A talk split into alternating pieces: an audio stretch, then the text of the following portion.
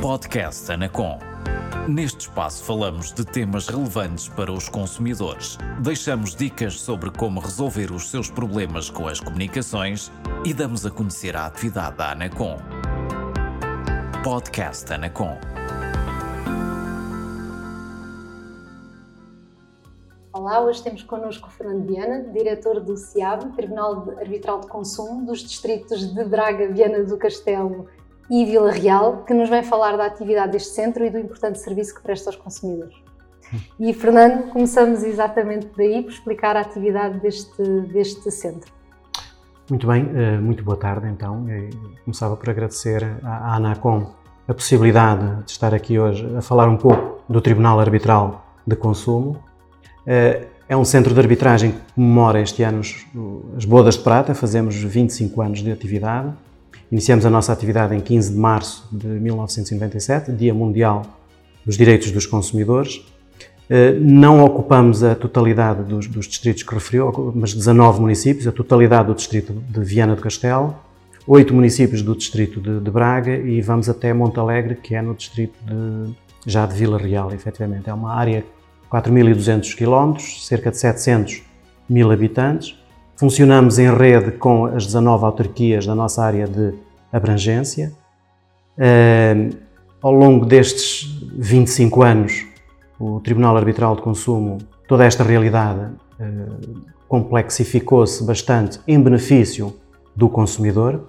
Poderemos dizer que o consumidor hoje em dia tem, uh, a este nível, que nós somos um, um dos meios que possibilitam a realização da justiça, neste caso da justiça do consumidor, a efetivação dos direitos do consumidor e poderemos dizer que nesta área muitas vezes fala-se, uh, critica-se muito a justiça, a morosidade, uh, o excesso de, de custos, uh, a complexidade do sistema. Este é um sistema que funciona ao contrário disso tudo, porque é um sistema que funciona de forma completamente gratuita para o consumidor, é um sistema que é extremamente célere na resolução dos conflitos de, de consumo, é extremamente simples de compreensão para o cidadão. Portanto, eu penso que esses aspectos ajudam a dar, pelo menos esta área da justiça, uma área mais simpática e penso que os consumidores, uh, quando têm acesso a estes meios, pena é que estejam ainda tão pouco divulgados e também aí uh, esta oportunidade de vir aqui hoje, penso também contribuirá através do, do, dos meios que a ANACOM dispõe para chegarmos a mais consumidores e possibilitar muitas vezes os consumidores também de se dirigirem a estes meios que formam uma rede. Todo, todo o país está coberto pela rede de arbitragem de consumo.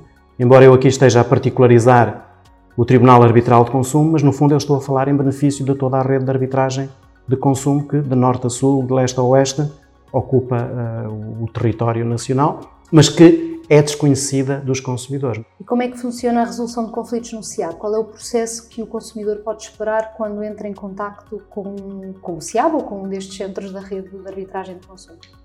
Pois, o, o, nosso, o nosso funcionamento, uh, ao contrário da justiça, as pessoas quando, quando falam entre, nos tribunais judiciais, se calhar estão a pensar sempre num sistema muito adversarial, em que tem que haver um vencedor e um vencido. Aqui não é propriamente uh, o caso, pelo menos aquilo que nós tentamos fazer. Não é que não, não possa acontecer isso, mas estes meios são meios de resolução alternativa de litígios.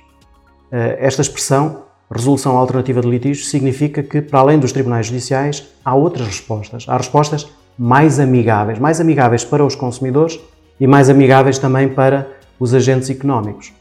Eh, e estes, eh, estes meios mais amigáveis procuram resolver os conflitos através da mediação, que de longe é eh, a forma que eu preconizo, que eu defendo e que acho que mais se adequa a estes conflitos de consumo, resolver através do acordo, tentar que as partes consigam chegar a um entendimento entre elas, de forma a que ambas ganhem, não, não seja win-lose, um ganha, o outro perde, mas ambos ganham, e conseguimos isso muitas vezes. É um procedimento, ou melhor, os procedimentos que estão definidos na lei são exatamente, é step by step, começamos pela, pela mediação, tentamos resolver, e resolvemos aí a maior parte dos conflitos, felizmente, eu, eu diria que, no, pelo menos no caso do Tribunal Arbitral de Consumo, eh, em que nós temos aí uma particularidade, se calhar em relação à rede de arbitragem de consumo, porque o Tribunal, o CIAP, Tribunal Arbitral de Consumo, utiliza uma mediação presencial, enquanto que noutros meios de resolução, nos outros centros de arbitragem de conflitos de consumo, a mediação é indireta, uh, o, o, o jurista, o mediador, faz uma mediação em que nunca, nunca reúne de forma síncrona com, com o consumidor e com o agente económico, nós também fazemos isso, mas quando isso não resulta, quando mesmo assim as partes não conseguem chegar ao entendimento, nós propomos ainda antes de passar à fase seguinte, propomos a realização de uma mediação presencial com um mediador profissional uh, em que as partes estão presentes. Uh, agora com a pandemia, a pandemia também nos levou a utilizar muito as tecnologias, as TICas, uh, as tecnologias de informação e de comunicação, que hoje usamos de uma forma muito massificada e essa mediação presencial resulta, na maior parte dos casos, fazendo com que a, grande, a esmagadora maioria dos processos terminem em mediação num acordo entre o agente económico, no caso das telecomunicações, entre o operador e o consumidor, evitando a passagem ao caso seguinte. Por exemplo, no caso das comunicações eletrónicas, eu lembro-me que no ano passado nós resolvemos, nós só dos 600, se calhar, com 600 processos que encerramos em mediação, uh, não terão sido, se calhar não, não terão sido tantos, mas eh, só 15 é que passaram para a fase de julgamento. Isto, há aqui uma diferença muito grande. Já na, nos serviços postais é, já é um pouco diferente. Dos 38 processos que nós o ano passado eh, encerramos eh, nos serviços postais, 20 foram por mediação, em 10 foi-se para, para, para, teve que se recorrer à arbitragem. Porquê? nos serviços postais, os, os prestadores de serviços não estão tão disponíveis para a mediação presencial.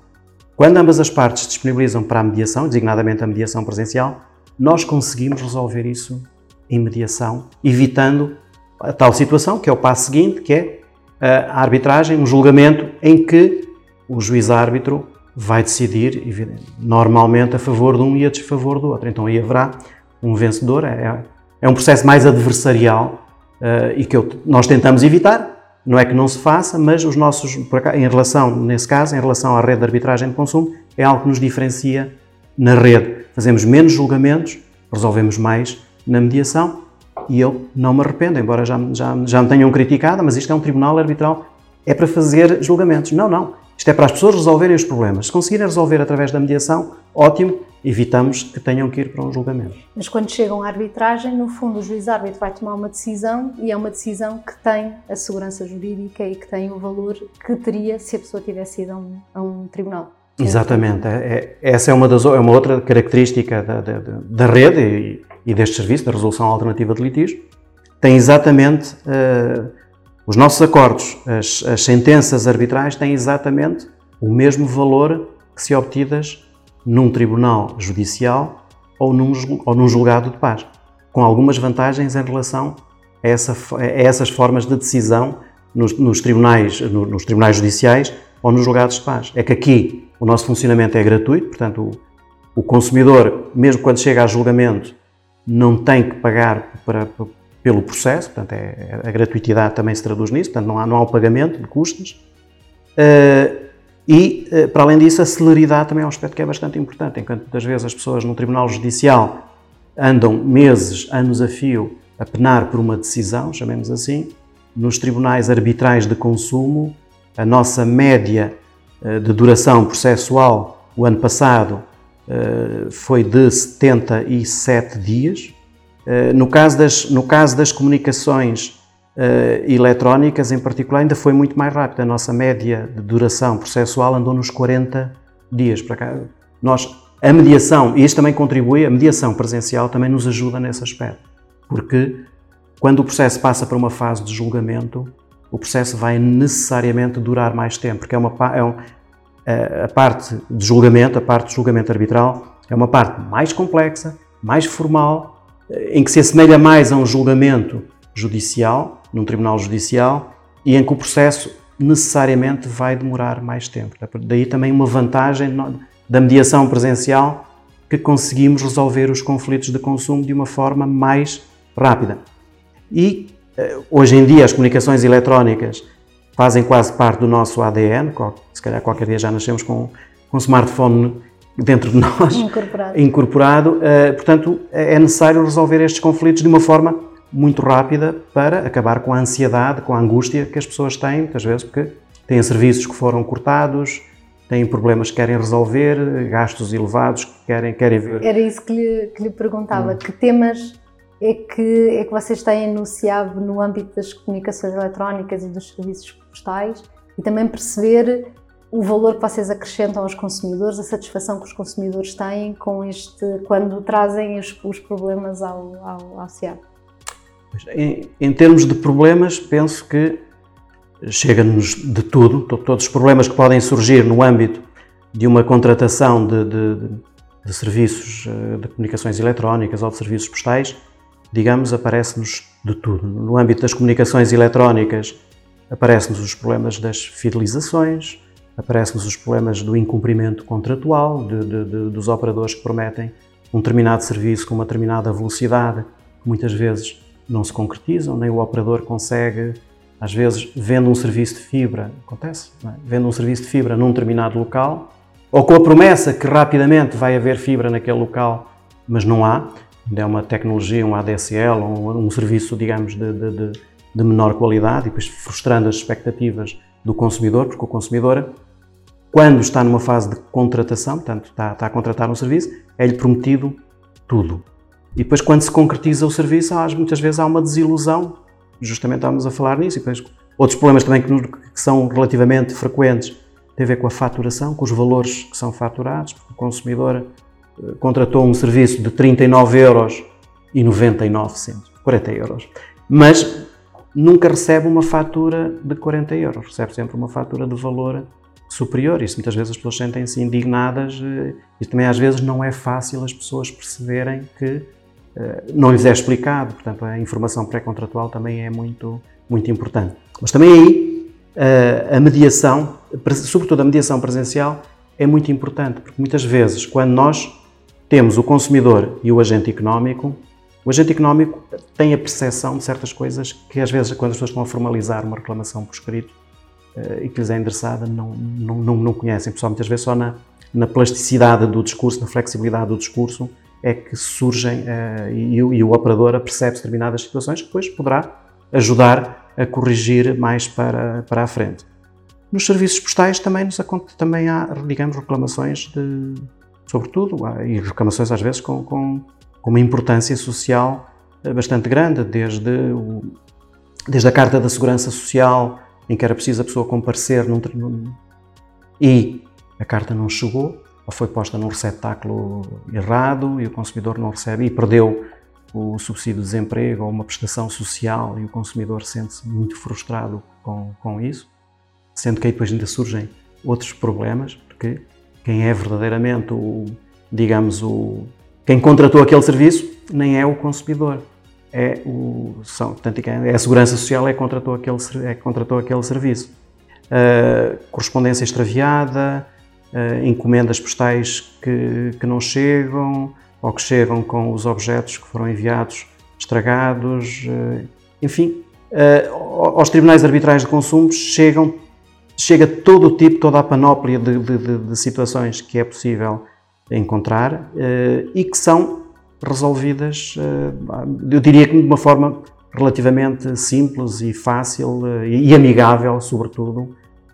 Portanto, acho que funciona muito bem tocou aí os, os, temas, rapidamente, os temas que nós também temos aqui no nosso ranking de reclamações na, na Anacom.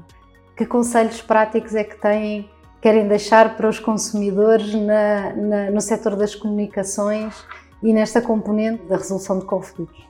Ora bem, eh, dar conselhos aos outros eh, não é fácil, mas eh, tentando aqui fazer um pequeno, assim, um muito breve ensaio, acho que é informarem-se e, e, procurarem o nosso. Nós também temos um serviço informativo, é uma, uma, uma, outra valência que os tribunais arbitrais de consumo têm, é a valência informativa, o serviço informativo que têm. Portanto, uh, nós temos pessoas que normalmente procuram-nos quando o conflito está consumado, quando o problema já está efetivado e não é possível fazer nada. Uh, e se as pessoas nos procurassem antes de celebrarem muitas vezes os contratos, se pedissem esta informação, também ela é gratuita. Temos juristas que estão no nosso serviço informativo de manhã e de tarde e não é preciso as pessoas deslocarem-se presencialmente ao nosso, aos nossos serviços, podem contactar por e-mail, telefonicamente, também às vezes não é fácil, porque as nossas linhas também muitas vezes estão uh, bastante ocupadas, mas por e-mail chegarmos à a questão e nós poderemos ajudar. Depois também vai entrar em vigor uma nova lei de, de, das comunicações eletrónicas no dia 14 de novembro de, deste ano. Uh, e eu aí também acho que um conselho muito útil é as pessoas informarem-se das alterações. Penso, a Anacom também já está a fazer esse, esse serviço, mas os consumidores perceberem que há, há bastantes aspectos que vão mudar, alguns para benefício dos próprios uh, consumidores e, portanto, eles que se informem efetivamente daquilo que vai mudar e que poderá ser bastante útil para, para eles e que recorram a este serviço, à, à rede de arbitragem de consumo, porque de norte a sul uh, encontrarão certamente um tribunal arbitral de consumo que as ajudará uh, a resolver o seu conflito de consumo com o seu operador de, de comunicações eletrónicas, se for o caso. Fernando, resta-me agradecer a vossa disponibilidade para virem explicar este instrumento de apoio aos consumidores que é muito importante no relacionamento que eles têm com as empresas prestadoras de serviços, quer no setor das comunicações eletrónicas, quer no setor dos serviços portais, e deixo esse agradecimento. Nós é que agradecemos esta oportunidade de podermos uh, utilizar este meio para chegar a, às pessoas. Obrigado. Este foi o podcast da Anacom. Por hoje é tudo. Até breve.